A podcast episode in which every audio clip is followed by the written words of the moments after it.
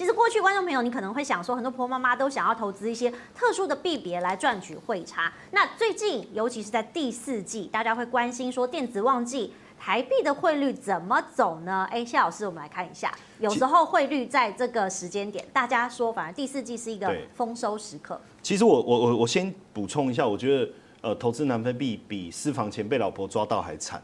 为什么呢？投资南非币。我私房钱被老婆抓到，老婆还会高兴一下，对不对？你投资南非币是人财两失啊，哦，对不对？至少私房钱钱失了，人还得到，所以我觉得投资真的要谨慎。老师，我至少还有套房啊。哦，对对对。那其实我我我觉得这边哦，呃，对美元的部分，因为你要讲新台币之前，大家呃通常都讲呃美元哦。那我们在看我我呃，大家对外汇市场有时候理解不清楚，其实要分两个，像刚才。这个杰南在讲南非币，大家都只看南非币嘛，南非币忽略了南非币跟台币之间的关系。同样的，当你在讲美元的时候，你第一个我们在讲美元，通常我们讲的是美元指数。我们在讲联准会，我们在讲美元会走强，讲的是美元指数。确实，美元也我预计未来还是会走强，但是它会变成是一个缓升的结构，它没有办法再很强了。为什么？如果美美国开始升息，因为其实我我跟大家讲，英国啦。这个日本啊，哦，韩国早就比美国先升息了，ECB 也要也有机会要升息，所以如果大家都升息，那美元升息这件事就是一个比较的结果，所以能差多少？所以未来的走势，我觉得是缓升。那如果缓升，大家会担心说，那台币是不是会贬值？是。可是问题是，影响台币汇率有几个因素，第一个当然就是美元走强，台币走弱。那为什么美元走强，台币走弱？因为外资可能要把资金汇到这个台呃这个这个回汇回去这个美国，可是如果他汇回来台湾，台台币就会升值。那还有一个呢，呃台商的资金回流，另外一个就是如果我们出口很好，非常好，非常好，非常好，那基本上这个出口商换汇也会让台币升值。所以如果美元强，台币贬的一个结果，那就是外资资金流出，然后台商钱不回来，然后我们出口也不行。就加衰的丢，这三项都没有加分。可是很奇怪的是，大家去看哦，最近台币是很强，那美元也强，不是吗？刚刚我们讲的美元指数啊，如果大家仔细看，它也是强啊。那如果美元指数是强的，美元指数是强的，为什么台币也强？原因很简单，就是因为两件事：台商资金回来，另外一个出口商外汇赚的饱饱饱，全部要换成台币。那所以如果台币强，自自然而然台股一定强哦。所以。这个部分，我觉得大家在观察这个部分的时候，不要光只是去思考大家说对美元的看法，这个时候你还还要把美元跟台币之间做一个做一个这个同步的思考。那有没有可能我可以同时拥有美元跟台币的资产？这件事其实是可以并行的。好，如果可以并行的话，大家跟观众朋友来看一下，刚我们讲的美元指数的内容成分是什么？其实说到了这个 US Dollar Index 哦，是观察美元对于世界货币的走势指标，那是有六种。美元以外的货币按比率组成的，分别是欧元、日元、英镑、瑞典克朗、瑞士法郎。那其实欧元的比例呢，占了超过五十趴。好，所以观众朋友，如果你要比较的话，你可以发现，哎，美元的走势对于新台币的汇率，的确是有一些相关性的观察，尤其在第四季。那杰南哥，如果你这么熟悉汇率的人，好，婆婆妈妈又去听你演讲，哎、嗯，第四季的汇率，那新台币我到底要怎么看？所以刚刚好，我分享了三个货币，已经讲两个货币了，对不对？好、嗯，然后日币就要出去玩，好，到小琉球，那因为。那个陈陈燕老师说，我在那边可能有小老婆啦，或大老婆。其实我目前单身，所以都是叫女朋友啦，哈，对不对？那另外一个，如果住在南非套房的话，那就用元宇宙过去了，没办法，因为它年值超多还没到。好，那现在美金啊，当时候我也做了一个事情。好，我那时候换的美金呢，哈，大概是十年前换，那大概有三十二块、三十一块、三十块，所以我透过长期的换汇就可以摊平了嘛，对不对？它可以降低，好，这是我们基本的概念。好，那时候我也做了一个行为，我的美金我就放到一个就是我们的美元保单，那时候最盛行的就是固定利率保单，好，它是强迫性的，好，它本身还有做增值，还有做回馈金的部分啊，就就分享金的部分，那大概那时候预定率是四 percent。哦，这我们稍后可以再做分析啊，四 percent，那就把它锁利锁在那边了。它就是我这一辈子在美元的方面啊，我这张保单的收益啊，如果按照保险公司，它基本上它要收益的，它要四 percent。那如果它要给我起码扣个两码三码也没关系嘛，那起码我还有三 percent，那就很高了。那因此我在做，我每次我都会观察在年底的时候，那我也注意到了哈，台股强，台币强。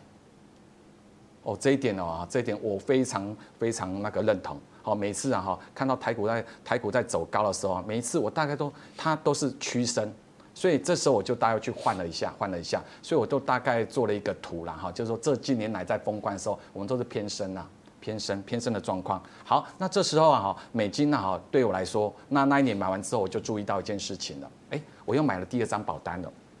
第二张保单，这时候哈很很酷，很酷的事情就是刚刚啊陈燕老师讲的，哎，我发现一件事情呢，这三个啦哈，这三个的我们说理事主席啦哈，很不一样个性啊。可是我永远记住有一次格林斯班的事情，格林斯班的那时候升级过十七次十七嘛，砰砰砰砰砰砰砰砰砰上去，那突然间才掉下来，对不对？可是啊，这当中盘整了好一阵子，他们啊盘久就必升，他盘久必升。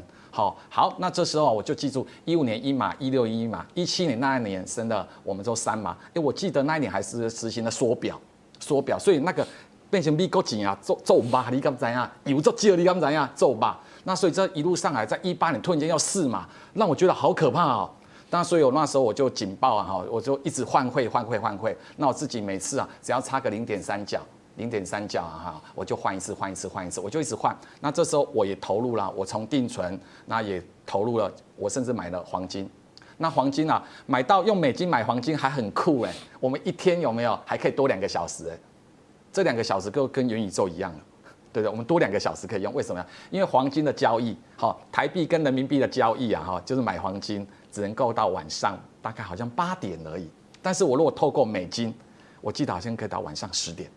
对你多拉两小时就差很多了。有时候你动，你可以先知道消息，对不对？这时候你可以先动作，然后人家说美金买台币出，你可以同时做交流动作。好，所以我这时候我就观察了一下婆婆妈妈，因为每天都跟这些婆婆妈妈凑在一起嘛，哈，对不对？只有时候只差没就只差没那个就是发供养金给他们而已。好，那这时候我就发现一件事情，金管会在今年又推升了一次。又推升了一次，告诉我们有没有说，哎，大家来帮忙好不好？大家来帮忙。去年啊，所以说，我那时候啊，帮忙什么？因为台币升得太厉害了啦。那是不是大家一起来卖外币保单？我第一次看到主管机关了哈，这么反应这么强烈，告诉我们说，大家一起来帮忙，而且是央行写信给金管会，这是被肯定的。那表示啊哈，在所有的货币里面啊，美元啊是很稳定的。好，非常稳定的东西，所以就我来说，我如果按照我的现在主购买了哈的外币了哈，那南非币我已经忘记它了，对，我不会去碰它了。那澳币这方面我也不会去碰它，纽币我也不会去，因为它受到这个人家美元指数里面一个联盟五个国家了，好，因为它在对比，那欧元当然它占了一半的指数了哈，对，那我来看待看这一块的话，就是以美金为主啊，以台币为辅，但是我如果配置的话，我起码会两成配置美金。两成，因为他是有机会，像刚才陈毅教授讲了，如果他一口气来给我三码，加西朗，你敢怎样？嘿，硬啊来无啊哈，那我们等一下会讲到说，哎，是不是我们的保单就会受到影响了？是是啊，嗯、对，所以我分享国人最爱的还是回到美金好了，因为它的钞票也叫做美金，就美就漂亮了，碎了，你看，那南非币就很难，难在前面的啊，就一切都很困难了。是啊，所以其实商品是很重要的。那当然，如果说有一些观众朋友在标的不同的选择上，也想要回到台股哈，因为刚刚其实我们杰南哥有讲，股汇通常都会走一个双升的格局嘛。那谢教授，我们来看股汇双升的相关性，我们可以从过去的统计看出来。其实基本上我刚才已经讲到，台币相对强势对台股是有利的哈。那因为呃，我们从台湾的目前出口的状况来看。呃，都还在持续成长当中。我们的景气灯号连续亮红灯，红到不得了。你看我连衣服都得穿红色，提醒我自己，台湾景气是红灯哦，不要妄自菲薄这样。那基本上又进入了年底，然后大家对其实现阶段所有上市公司的财报都很好。那这时候其实有一个问题，什么问题呢？因为过去这外好像是真的外外国的月亮比较圆，是不是？我到了外国去看。哎，没有比较远呐，好，因为还没有满月。那基本上呢，呃，大家就会担心说，外资一直在卖台股，卖台股会不会影响？可是实际上，我要跟大家讲哦，因为影响台币汇率，我刚才一直在讲三件事：外资的买卖，他进来台币走强，他买台股，这是很直接的，没有别的别条路，他是单行道。另外一个就是台商资金了，这几年大家在海外绕了一圈以后，发现啊，家还是自己的好，金窝银窝比不上。不能讲狗窝，金窝银窝比不上宝岛窝，对不对？然后再来，刚才杰南讲到一个重点，为什么年底的时候台币会升值？赚了一年的美金呢、啊？钱要不要换？要。那这些钱回来以后要做什么？想一想，先买台，先买个股票好了。好，台积电不敢买，买联电，联电更不敢买。好，那买金融股好了，随便，反正他钱进来就把台股给垫上来。所以其实我帮各位做的一个统计哦，就是当然外资外呃台呃如果外资汇入台币当然升值，可是是不是美元指数走强？外资一定跑，美元指数走弱，外资一定进来呢。我跟各位，因为现在如果未来美元是走强的嘛，我们我们刚才的结论是这样，对不对？所以很多人就说啊，那他就他的逻辑就变美元走强嘛，那台币就会走弱，那所以外资钱就不会进来。我要跟各位讲，这样太直接的推论是错的，因为我刚才一直一直跟各位讲，你要看的是台币会不会升值。台币升值的原因我已经讲了，台商的资金回流跟这一个这个换汇。那所以，如果美元指数走强，其实外资当然不一定会回来台湾，可是它也有可能回来。重点是外资只要净汇入，台股一定涨，因为它一定买超。而而这两年来，外资净这个卖超台股都是五千亿、五六千亿这样。我不相信这个福尔摩沙这么美丽的地方，你明年一月不回来，而我已经大胆的呼吁他们，我要写信给所有的外资券商，哦，这样我说，请你们一月一定要回来，因为。过了一年元月行情嘛，哎，回来的可能性很大，所以后续我觉得台股在年底到明年还是有很强的这个表现的机会了。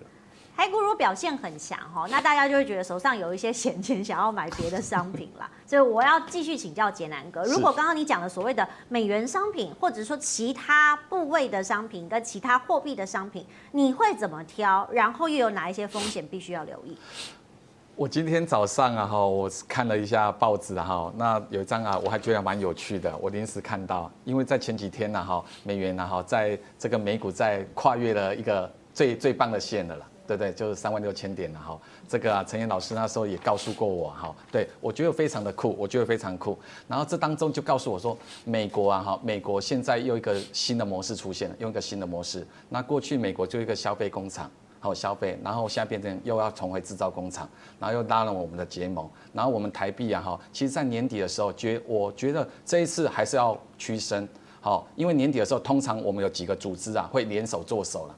第一个啊，钱要回家嘛，我就希望换成台币要厚一点，那我是不是希望贬？但是钱这么多，没有办法贬那么多了。那第二个，我们保险公司，我们一些资产公司要不要做账？对，那我如果在台币的账，我也希望做厚一点。对不对？做厚一点，那一角两角也都好啦，就刚能刚融合啦。但是我觉得这次已经比较抑不住它了，抑不住它了。那我现在目前还是首选的哈，首选目前如果持有美金啊，目前像我我现在手边有一些美金啊，我一定得去做投资动作，我一定投资动作。那基本上啊，我们会做定存嘛。那我们看到定存来来去去，它就是要新钱而已啊。每次高利定存啊，有些甚至跟你说十三趴，搞不好就七天而已。哦，以前花旗有搞个专案，很很高很高。那如果你要做保险的话，那我们来说就是会有拆很多种。那最最重要是谁，你知道吗？基金的。所以我们会从基金下手，因为当然台股好，台美股好，大家就一起好。是。大家就一起好，所以我们做了配置就很重要了。所以两边的哈，变成两头我们都要买了啦。因为赚钱的东西都要一起买啊，我们就不用去做那种刻意说啊，我买美元就是过去的概念就是避险。教授对不对？我们过去就是等到大浪来啦，啊，到到处风吹草动，什么九幺幺啦或怎样啦哈，美国就会办原油会出来让我们玩，你知道吗？这十年就是美国 Q 原油会嘛，一直印钱给你，然后啊，经常啊，美国就有三个特性嘛，对不对？好，三个特性，借用老师常讲的一个，美国美国钱有三个特性：独大、独家、独特。它没有黄金，但是它可以到处印钞票。对不对？它可以到处玩啊，但是要玩，它是玩的一个有秩序的玩。我告诉你怎样，对，那所以我觉得跟着大老板走了，跟着跟着巨人一起走了哈。那这时候我哈，我个人是目前来说，我就投入两个东西啊，一个就是保险，一个就是基金，这两样东西，我觉得一个就是把基本的利率先锁定好，然后得做一个投资的行为。对，是这样子。那你会选择什么币别？应该不会只有美元吧？应该还是会有分散风险的一些配置。币别哦，目前因为我被南非币吓到了，哦，所以还是以稳健的投资，以稳健的投资。但是我如果要做投机行为，因为投资里面一定要投机嘛。如果我们不做投机的话，就不会就不会碰到黑天鹅了。嗯，对。那所以多一切的风险都都都弄好了，就是现金而已啊。所以我如果个人啊哈，我会碰一下澳币。是。我会碰一下澳币、嗯、啊，但是南非币其实我心里很痒啦，嗯、心里很痒，因为它虽然我看到它的线形图是做一个三角收敛了，三角收敛了啊，搞不好也有反弹坡啦啊，我只是自己关心一下，我不会再去碰它。但是我觉得若有南非币的投机要做啦，投资也要做，投机要做，对啊，当然啦，金窝、金窝、银窝、狗窝最好，就是还是台币最好。是这样子，所以相对安全文件又看得比较清楚一些。